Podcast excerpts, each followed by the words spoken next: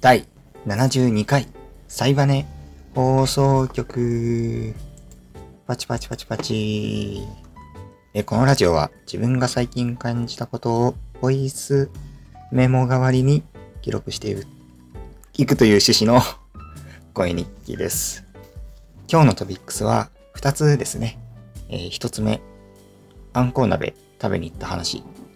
2つ目、職質された話。以上、2つでお送りしていこうと思うんですけど、その前に、近況トークですね。今が、えー、と10月末ですね。もうすっかり寒くなって、もう服がね、服がねって感じで、もう急いで服を出して、こたつも出して、ラグも引いてって感じなんですけど、皆さんどうお過ごしでしょうかね。お過ごしでしょうかね。ちょっと口が回んないです。水飲みます。ああ、寝起きに飲む水うまいっすね。いつも寝起きに撮ってるんですけど、朝、朝が一番時間あるので、なんか声がやっぱ、なんか、ぼやけますよね、朝って。うん。まあ、朝じゃなくてもぼやけてはいるんですけど、もうちょっと輪郭がなんかはっきりするような声に、日中とか夜はなってる気がするんで、日中撮った方がいいのかな、うん、お昼、お昼とかに。うん、まあそんなこともありつつ、最近なんですけど、最近はそうですね、僕は、なんだろうな、ゲームを結構買ったか。買ったり始めたり。買ったゲームはなんかマリオカート8と、今更マリオカートなんですけど、マリオカート8と、ニードフォースピードハートだったかな。を買いましたね。なんかレースゲームがすごいやりたくなって、その、運転ゲームをやりたくて、なんか、思い出したんですよね。なんか好きだったなっていうのを。うん。なんかふと思い出して、うん、なんか、そうなんですよね。なんか最近、昔の楽しかったこともう一回やろうブームが俺の中で来てて、何なんだろうこれはやっぱ過去への渇望なのかな過去楽しかった頃への渇望がそうさせているのかっていう不安がありますけど、うん。まあそんなこんなでレースゲームすれば楽しかったなと思いながら、なんかレースゲーム始めたりとか、昔やってたゲームちょっとやりたいなってやってみたりとか、そんな日々を送ってますね。うん。やっぱロックマンエグゼバトルオペレーションっていうのが、確かもうすぐ、ロックマンエグゼコレクションだったかな。今まで出たゲームのまとめみたいなのがが出るらしいんで、それが今楽しみですね。ちょっと僕の青春を捧げたゲームなんで、ロックマンエグゼは。ロックマンエグゼ1、2、3ってやってたんですけど、4以降はやってなかったので、ちょっとそこで4以降をね、やりたいなというふうに思ってます。うん、そんな感じかな。あと、スト6が楽しみですね。格ゲーは得意じゃないんですけど、結構一人プレイも楽しそうなんで、スト6は。まあ、まだ前情報を見た段階ではあるんですけど、まあ、面白そうだなと思って、出たら買おうかなと思ってます。って感じかな。あと、ガンダムエボリューションをそういえばやりましたね。うん。なんか最近、IP ゲームがすごくて、世の中。なんか有名ゲームの IP 化みたいな。IP、ん？有名ゲームを有名 IP で作るみたいな。それなんだろうね。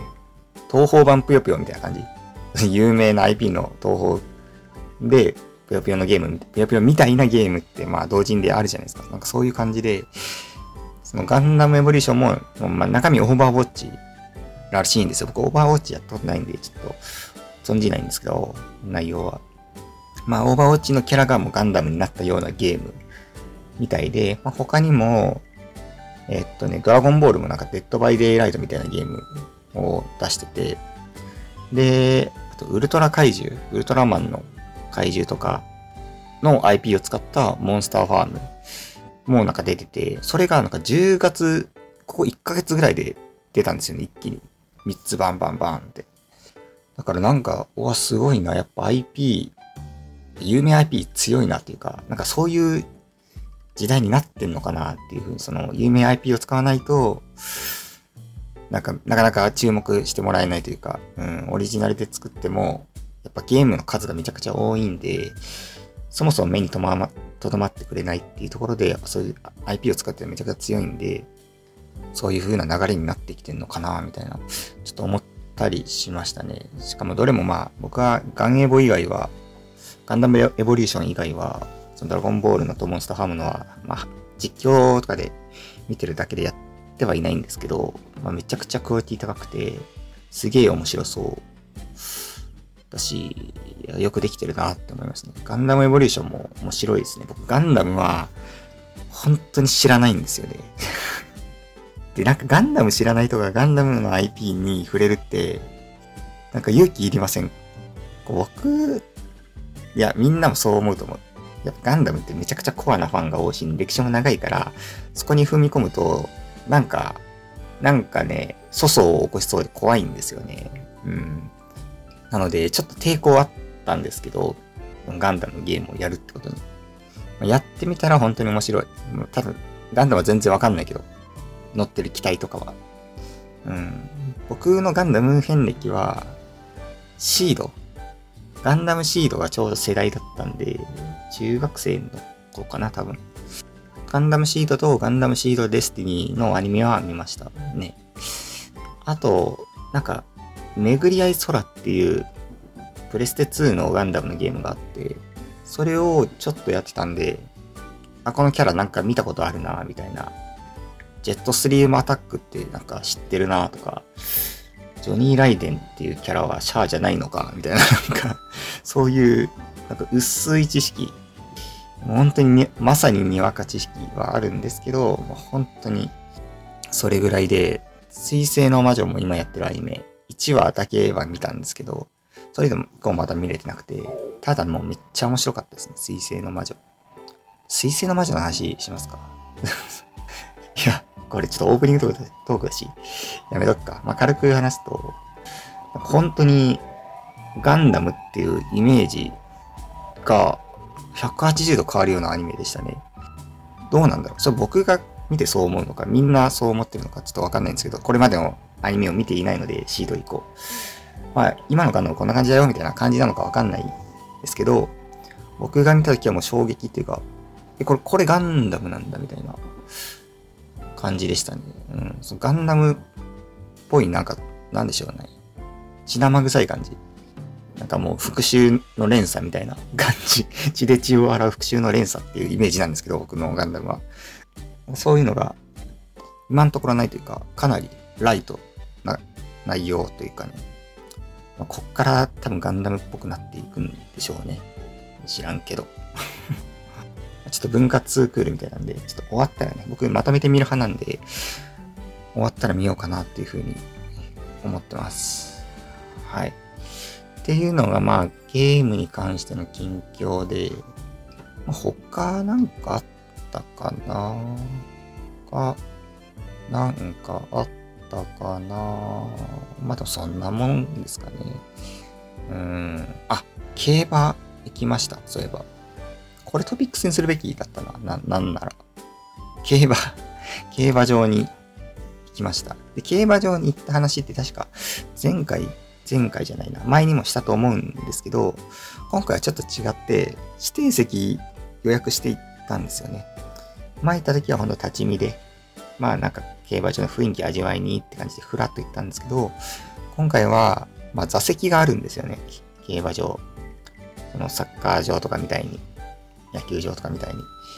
で、座席があって、そこに座って見れるようになってて、まあ座席には液晶パネルがついてて、まあそこでなんか競馬の情報とかも流れたりしてて、予想もできると。で、テーブルもあるんですよね。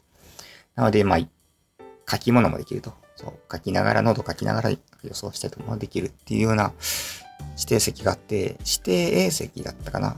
グレードが一番上から2番目ぐらいのやつ。多分3、3ランクぐらいあるんですよね。うん。確か。本当に椅子だけの席と、椅子とテーブルと液晶がついた席と、なんかもう室内の VIP 席みたいな。確か3種類あって、まあ、真ん中なのかなに行ったんですけど、いや、これはもう本当に革命。革命でした。競馬鑑賞が変わる。いや、もうこれなしではいけないって思わせるぐらい、指定 A 席の凄さ。やっぱりあの、テーブルがあるっていうのが、最強なんですよ。競馬を予想することにおいて。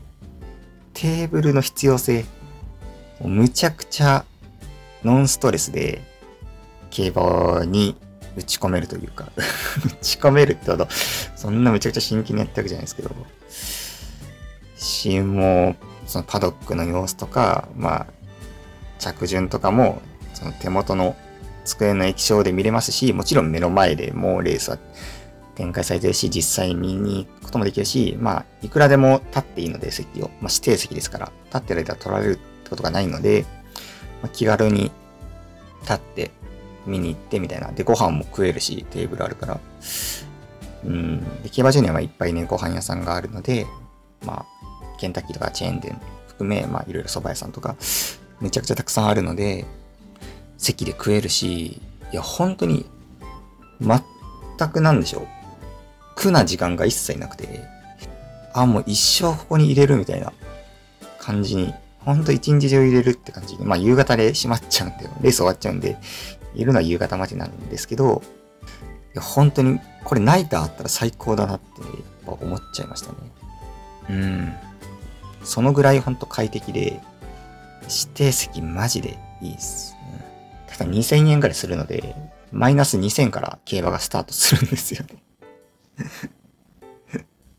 そこがね、やっぱ難しいところであるんですけど、まあ別にね、楽しみに行ってるんで、まあ、お金のことはね、騙されてって感じで、まあ、楽しい時間をね、本当に過ごすことができましたね。って感じで、まあ、近況はこのぐらいで、トピックスに行きますか。近況でだいぶ喋った感ありますけど。まあ、トピックス内容多分薄いんで、今回ちょうどいいでしょう。だけでトピックス一つ目ですね。えっと、あんこ鍋食べに行った話。はい。お誘いしてくれまして、ちょっとあんこ鍋食べに行こうぜ、みたいな感じで。で、僕、まあ、東方関連の集まりで、なんですけど、僕もお呼びいただいて、あ、でもぜひ行きたいです、行きたいですって二つ返事で答えまして、8人ぐらいいたのかな？で、行ったんですよ。池袋の田辺さんだったかな、お店は。えー、っと。で、その、まあ、個人経営の、もう本当に雰囲気のある、俺だったら絶対入れないみたいなお店なんですけど、まあそこ予約し、座敷の部屋を予約していただいてて、行って食べたんですけど、いや、もううまくてうまくて、なんか佐渡のお店なんですよね。佐渡の人の、佐渡出身の亭主のお店で、まあ置いてあるお酒も佐渡のお酒でって感じで、お店だったんですけど、もう本当にね、めちゃくちゃうまかったです。もうメニューも全部手書きで、本当に、まあ、予算感はかなり高かったのはあったんですけど、それに見合ううまさ、それ以上のうまさが詰まってた。そのお店に値段感は言うと、何でしょうね、からあんこうの唐揚げ2000円とかそういう値段感で、客単価がいくら1万円ぐらいに確かなった気がしますね。僕ら。ま飲みすぎなんですよね。なんか飲み、酒飲みを集めたっていう話してて 感じの方が。酒飲みと食うやつを集めました、みたいな感じで言ってて、確かにもう酒の減りがやばかったです。なんか水みたいにみんな飲むんで 本当に、でもそれぐらい、水みたいに飲めるぐらいうまかったんですよね、お酒が。いや、本当になんか僕、あ、うまい酒って、いっぱい飲めるんだなって気づきました。ストロングゼロだったら、もう缶一杯でもう無理ってなるんですけど、まあもちろん、ストロングゼロ美味しいですよ。美味しいから僕飲んでるんですけど、やっぱ悪酔いするんですよね、その、まあ、美味しいまずい関係ないのかな？なんか悪酔いしちゃって、やっぱ、もう頭痛い寝るって寝ちゃうんですけど、ストロングゼロ飲むと。その日本酒とか、まあ、そのうまい酒っていうのは、いや、本当に何杯飲んでも全然、明らかにストゼロ以上飲んでるのに、全然平気みたいな、立って歩けるみたいなね 感じで、なんかびっくりしましたね。うん。その、天竜杯っていうお酒がめちゃくちゃうまかったですね。特に、佐渡の、佐渡のお店ですね。お店じゃない。えっと、お酒なんですけど、まあなんかあんまり新潟のお酒っぽくないお酒らしいはらしいんですけど、まあ僕はすごく好みな味でしたね。だから天竜杯はもう覚えとこうっていうふうに思ってます。やっぱこういう場に行くと、なんか新しいお酒との出会いみたいなのがあって、でみんな周りの人がやっぱ酒好き集めましたってだけあってめっちゃくちゃ詳しいんですよ。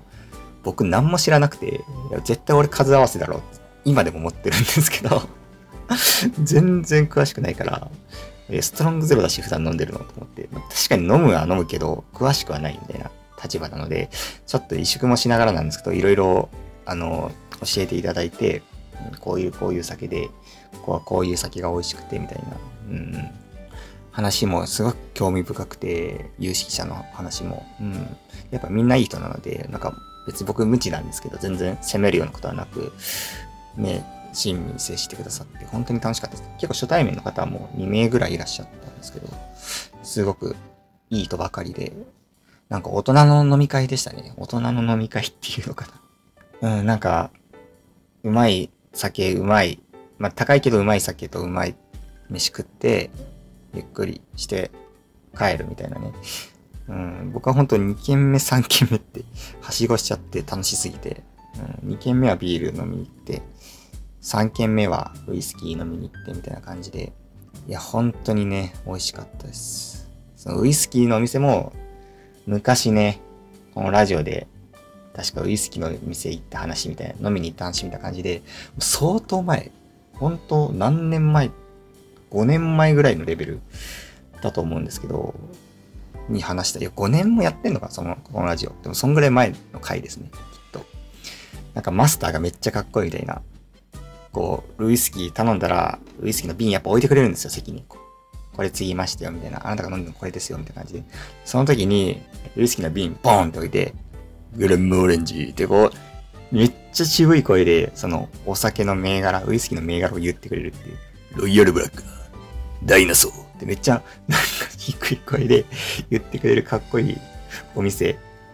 そこにまた連れてってもらって、行ったんですけど、まあ、変わらず、ちゃんと店も続いてて、あ、よかったって思いながら入って、まあ、本当美味しかったですね。で、2回目なんで、やっぱり知ってるお酒も増えてるから、これありますかって、俺の方から聞けたりとか、最初は行った時はやっぱ初心者なんでおすすめありますかみたいな感じで言ったんですけど、今回はちゃんとこのお酒のありますか？とか、飲み方はやっぱストレートがいいですか？とか聞いたり、自分の方からちょっとアクションを起こして、なんかそれも自分の成長を感じられてちょっと嬉しかったっていうか、うん、すごい楽しい幸せな時間でしたね。本当に。うん。いや、うまかったな。で僕はもう相変わらずそのグレン、グレンムオレンジを注文したんですけど、なんか結構ソーダ割りをおすすめされて、なんかオレンジピールみたいなのをシュッて一回スプレーして、なんか飲むとすごい美味しいんですよ、みたいな感じで。だから、オレンジは、オレンジの香りは確かもともとあるんですよね、グレンオレンジには。なんで、まあ、バイプッシュというか、追加の、追加のオレンジみたいな感じで、まあ、あの、ソーダで詰まる分追加するとかなり香りが立ちますよ、みたいな。そういうことだと思うんですけど、それで飲んでみると本当美味しくて、僕家で飲んだ時は、そのグレンモーレージあんまソーダ割り、なんかハイボールにすると良さ薄れるんじゃねえかなって思ってたんですよね。うん、なんか、グレンモーレンジっぽさがなくなっちゃう。なくなるとは言わないんですけど、まあ薄まっちゃうんで、もったいないなって思ったんですよ。で、ロックばっかり飲んでたんですけど、あ、なるほど、その、スプレーするっていうことで、香りを広げるみたいな、そういう技もあるんだみたいなね、やっぱそう勉強になりますよね。うん。プロの人の飲み方とか聞けるので、めちゃくちゃ良かったですね。うん。はい。まあ、そのあんこうの話というよりウイスキーの話になっちゃいましたけど、そのあんこう鍋を食べに行ったんですよ、話を戻すと。そのあんこう鍋のお店なんですね。で、もうあんこをなんと吊るし切りしてるんですよ、店で。ビビりました。いや、本当に、本当にワンルームみたいな小さいお店なんですけど、そこにあんこ住んでるんですよ。住んでる。住んでるとかいるんですよね。吊るされてて、え、ここで亭主さんが裁くんだってていうね。いや、ビビりました、マジで。絵面が。すごいなって、さばいたものをこう仕入れるとかじゃないんだっていうね。だから本当にすごくて、なんか臭みとか全くなかったんですよね。うん、なんか本当にさばきたてだからなのかわからないですけど、本当に、なんだろう、うまかったな。語彙力語彙力が、いや、歯応えがすごい、うん、かった。し、あの、嫌なお題じゃない。なんでしょうね。いや、本当に、まあ、誤解をせず言うと、そゴムっぽい弾力があるんですけど、でもね、全然ゴムでもないんですよ。すごく弾力があるものを食べている。目つぶで食べたら何食べてるかわかんないような、今まで食べたことないほんと食感でしたね。で、やっぱその食感は、唐揚げにするとさらに活かされてて、なんか、単純に唐揚げ衣がついただけの味じゃなくて、なんか食感とかもすごい変わる感じになってて、やっぱゼラチン質が多いから火を通すとかなり変わるんでしょうね、きっと。めちゃくちゃ弾力ある食感になって変化したりして、まあ、あんこ、すげえ楽しいなっていうふうに思いましたね。うん。し、あとなんだろう。アスパラもうまかったな。なんかアスパラスライスして、鰹節と海苔まぶしたみたいなやつあったんですけど、なんか悪魔的にうまかったんですよね、それが。うーん。悪魔的にうまかったななんかすっげえお腹鳴った。めっちゃ想像してお腹空いてきちゃった。お腹鳴ったけど多分音にが入ってないと思いますけどめっちゃお腹空いてきた。まあ朝だからっていうのもあるんですけど、寝起きで何も食べれないし、まだ。えーと、まあそんな感じかな。あんこの味は。うん。いや、とにかくすごかったです。田辺さんだったと思います、名前。ちょっとなかなか入りづらいお店ですけど、入れる方はぜひ行ってみてください。本当にいい、ご夫婦でやられてるいいお店でした、すごく。うん、なんかお店の、その、アルバイトで入って出会ったんですみたいな、いい話、素敵な話もね、聞かせていただいて、本当に。で、台湾の方らしいんですよ、奥さんが。で、よくよく見るとメニューに、台湾風アサリ炒めみたいなのあるんですよ。あ、これ奥さんの料理なんだ、みたいなね。そういうのもなんか、混じってたりして、なんかすごく微笑ましい、心が温まるエピソードだなっていうふうに思いましたね。奥さんのなんか家庭料理とかもちゃんと入れてるんだなっていう。まあ、めっちゃ想像なんですけど、家庭料理かどうかは。うん。って感じです。はい。じゃあ以上、トピックスは以上で、二つ目のトピックスいきましょう。職質された話。皆さん、職質ってされたことありますか？僕はなかったんです。これまで。僕今も33になるんですけど、33年間生きててなかったんですよ。一度も。なんですが、ついにデビューしまして、ついにメイクデビュー。で、そうですね。で、僕はいつかされるだろうな、されるだろうなっっていう風に思ってたんですよ。なぜだったかというと、僕ね、毎日深夜に散歩するんですよ。深夜徘徊してて、まあそれはちょっとコロナ禍で運動不足なのもあるし、ちょっとやっぱ一人で散歩夜歩き回ってると、なんか歩いてると考えが結構まとまるっていうか整理されるんですよね。それが良くて、えー、っと、深夜に1時間ぐらい、本当に2時ぐらい、1時2時ぐらい、だいたい終電なくなった時間が平和なんですよ。うん。終電あると結構やっぱ騒がしいんで、結構僕駅地下に住んでるので、うん。なので、まあ静かな時間、人いない時間がいいなと思って、そのぐらいの時間に、だいたいまあ、普段、仮名は30、長くやりたい時は1時間みたいな感じで散歩してるんですね。で、だったら職質されるだろうって思うじゃないですか。で、そんな生活を、まあもう3年ぐらいですかね、コロナって、コロナ禍なんで。3年ぐらい続けたんですけど、一切されなかったんですよ。で、パトカーともちろんすれ違いますよ。すれ違うんですけど、一切されなくて、あ、なんか、意外とされないんだな、みたいな。こんな深夜にふらふら歩いてても、俺しか周りに人いないのに 俺とパトカー1対1の場所だよ、今この街みたいな感じなのに、あ、結構全然なんか、あ、喋られない、喋りかけられないんだ、みたいな。偏見だったなって。なんかもっとね、バンバンバンバンバン当たりつけてくんのかなみたいな思ってたんですけど、印象だったんですけど、あ、意外とそういうもんなんだと思ってたんですよ。なんですけど、あの、最近ノベルゲー制作が結構一段階したんですよね。多分後で話すと思うんですけど。なのでまあ夜まで、夜残ってノベルゲー使わなくても、そろそろいいなと思って、ちょっと早めに寝ようと思って、だから散歩の時間を早めたんですよ、それで。具体的には11時半から12時半とかに早めたんですね。で、まあ結構駅も賑わってて、酔っ払いもたくさんいて、騒がしいような街の中をね、歩いてて、まあ、そっからちょっと住宅街に、まあ、静かなとこ行こうと思って、住宅街行ったんですよ。すると、パトカーがね、こう後ろから来たんですよね。パトカーが。スーンって。で、ああ、パトカーだって。通り過ぎてってんで、あ、パトカーだった。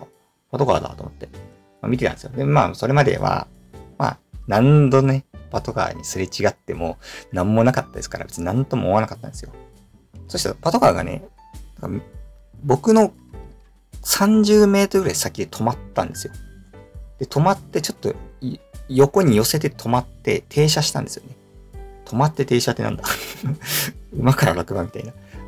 いやーなんか止まったなみたいな。なんかあったんかなって思ったんですよ。で、この時は僕は何も自分に来るとは思ってないです。ま、まあ、結果来るんですけど、まだ思ってないです。なぜ今までされたことないんで一回。何十回何百回パトカーとすれ違ったかって話なんですよ。そんな中一回も、うんともすんともなかったんで、まあまあ、なんかあったんかなみたいな。道で迷って、なんか結構路地だし、道に迷ったんかなとか なんかどうでもいいこと思ってたんですね。そしたら、ガチャッつって、二人出てきたんですよ、パトカーから。おやと思って。あ、そういうパターンもあるんだ、みたいな。あ、出てくる感じね、みたいな。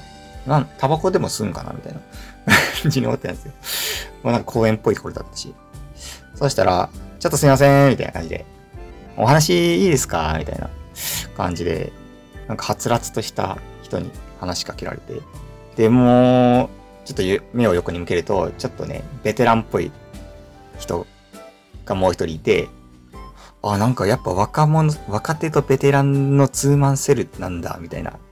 そこやっぱドラマみたい、ドラマと一緒なんだな と思いながら、相棒みたいなね、そう。やっぱベテランと若手が二人で組んで経験積ませるんだなって、ちょっとなんか感心しながら、喋りかけられたわけですよ。で、あ、俺、俺っすか？みたいな感じで言って、いやもう俺しかいないんで当たり前なんですけど、もう俺っすか？って一応聞いて、あ、どうもどうもみたいな、ちょっとお話いいですかね？みたいな感じで、で、開口一番、今、なんか何されてるんですか？みたいな感じで聞かれたんですね。めちゃくちゃ丁寧な、優しい声色で、すよ、もちろん。で、あ、なんか散歩です、みたいな感じでああ、なるほど、みたいな感じで言ったんですよ。散歩ですって言うと。ああ、なるほど、みたいな。あ、ちょっとなんかお若く見えたんで、ちょっと喋りかけさせてもらったんですけど、みたいな。ちょっと機嫌取ってくるんですね。お若く見えたんで、みたいな感じで。で、別にそんな、まあ、全身黒くて、まあ、顔も見えないし、若いもクソもないだろって感じなんですけど、しかも後ろから来てるし。って思いながら、まあ、お前の悪い気はしないじゃないですか。若いって言われて。僕もなんかそろそろ年を気にする年齢なので、でも機嫌取ってくるんですよね。で、なんか身分証とかお持ちですかみたいな感じで。いや、ないですってないですよね。持ってないですよ、身分証なんで。なんせ散歩なんで。手ぶらなんですよ。スマホしか持ってない。その時は僕ラジオ聞きながら散歩してて、ワイヤレスイヤホンとスマホしか持ってないんですよ。うん。で、まあそれをちゃんと言って、何も持ってないですみたいな感じで、ちょっとどもりながらな、な、な、何も持ってないです。なんか怪しい感じで言ってしまい、まあそこは別に何もなかったんですけど、あまあですよね、みたいな。で、住所とか聞いてもいいですかみたいな感じで。でその時になって初めて名乗ってくれたんですよ。私は何々県警の何々です、みたいな感じで名乗ってくださって、で、ちょっと住所とか、ちょっとなんかお若く見えたんで、ちょっと未成年かなと思いまして、みたいな風に、まあ言われて、で、でも未成年だとダメなんですか ?11 時半ですよ。あ、ダメか。ゲーセンとか入っちゃダメな時間だもんな。まあ、一応ダメなのか。そっか。俺がちょっと世間を知らなすぎるだけで、一応ダメな時間ではあるのか。まあなんか住所聞かれて、住所もちょっとうろ覚えで僕、うん、まあ、何々の何々と何々です、みたいな。なんか、怪しいんですよね、いちいち。なんか、いちいちと思うし、身分証を持ってて聞かれたら、住所もあやふや、みたいな。ちょっと怪しかったんですけど、まあ、なんとかね、ビルの名前は言えたんで、住んでるビルの名前は。まあ、そこですみたいな感じで言って、あ、まあ、家近所なんですよみたいな感じで言うと、ああ、そうなん、そうなんですねみたいな感じで、うん。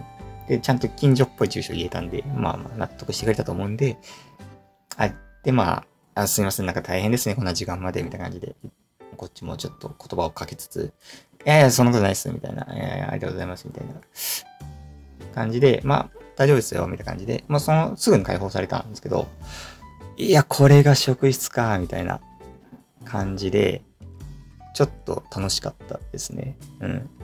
で、まあ、じゃあ失礼しますって言って、僕が去っていった後も、ちょっとなんか、背中に視線は向けられてたような、不穏な空気はあったんですけど、まあ、名前と住所を控えられたぐらいで、一瞬なんか、新手の詐欺なのかなって思って。そうやって住所を聞き出すみたいな。でもさすがに、パトカーから出てきたしね。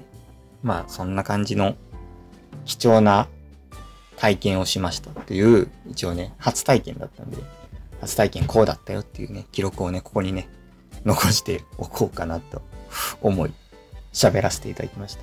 うん。で結構なんか、その話を友達にしたら、一回職質されると、職質癖がつくよ、みたいなこと言われて、どういうこと？みたいな。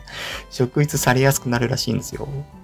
それが本当にそうなのか、ただのオカルトなのかはちょっとわかんないんですけど、もしかしたらその情報がね、共有されて、要注人物みたいな感じにね、リスト化されて、見かけだったらもう一回喋りかけられるみたいなことがもしかしたらあるのかもしれないですね、実際に。うん。あって喋りかけられやすくなるみたいなことはもしかしたらあるかもしれないし、本当にオカルトかもしれないし、全然わかんないんですけども なんかそういう癖がつくらしくて、ちょっとそれはもう、もういいかなって思ってるんで、うん。結構、ラジオもね、途中で中断されちゃうんで、楽しく聞いてたのに、うん。まあ、一回経験したらもういいかなって感じなんで、ちょっとね、11時半頃に散歩するのは今控えてますね。ちょっとやっぱりね、また、1時ぐらいに時間を戻して、ちょっと散歩するようにしてます。はい。という感じで、トピックスは以上でなります。じゃあ、続いてはエンディングです。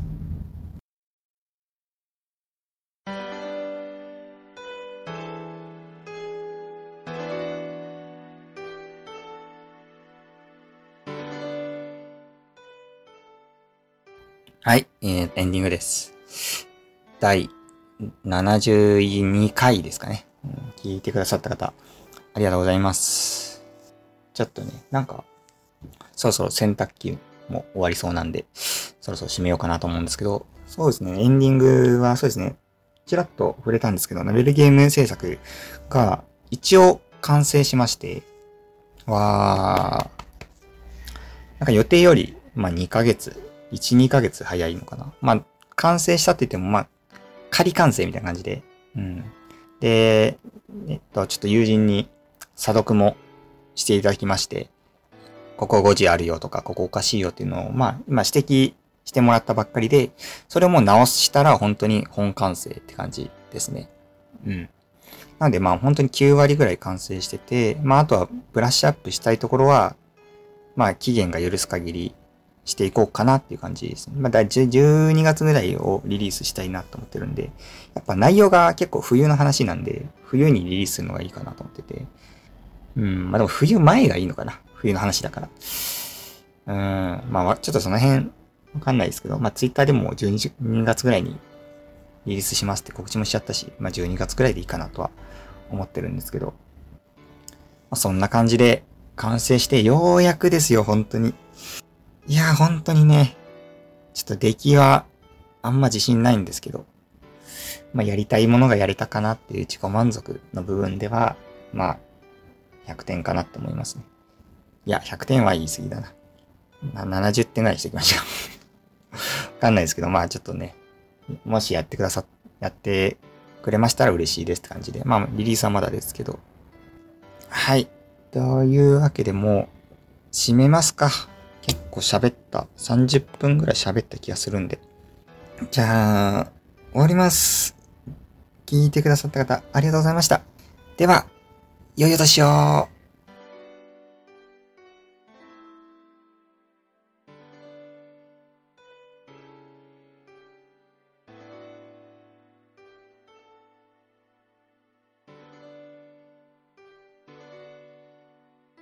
はい。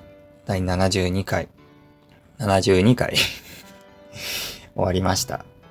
が、いやー、寝起きだな、まだ声が。全然目が覚めない。うん。なんか寝起き、でもやっぱ寝起きが一番モチベーションあるんですよね。なんだかんだ。うーん。でも本当に今、エンディングテーマでやっぱ何も出てこないですもん、話題がポンって。うー ん、でも本当に3件目みたいな感じでもう会話し尽くしちゃったみたいなテンションになってる今。でも意外と僕本当に10月はずっとノベルゲー作りに注力してて、何もしなかったんで、それ以外。何も喋れないなと思ったんで、言って、思ったんですけど、意外と喋れるもんですね、30分。はい、喋ってって言われて。うん。多分その辺もやっぱ自力がついてきたのかな、トーク力の。うん、自力というか、引き伸ばし力というか、脱線力というか そういうのがついてきたんですかね。前回何話しましたっけ？あ、冷蔵庫か。冷蔵庫買った話と伊豆行った話。そう、伊豆行ってんだもんな。そう、伊豆行ってたらいくらでも話せるでしょっていうね。し、まあ確かに前回な、ちょっと長かった気がするんですよね、ラジオ。40分とか。そんくらいでかいトピックスがあったらね、もう、喋れる、30分喋るなんて全然いけると思うんですけど、こんな、何の波打ち立たない平穏な日々の中でも、なんとか30分喋れるようになったっていうのはちょっと嬉しいですね。うん。波立たせていかないといけないんですよね。うん。ちょっと出かけていかないと、本当に。うん。洗濯機終わったんで、じゃあ、ちょっと、洗濯物干してきます。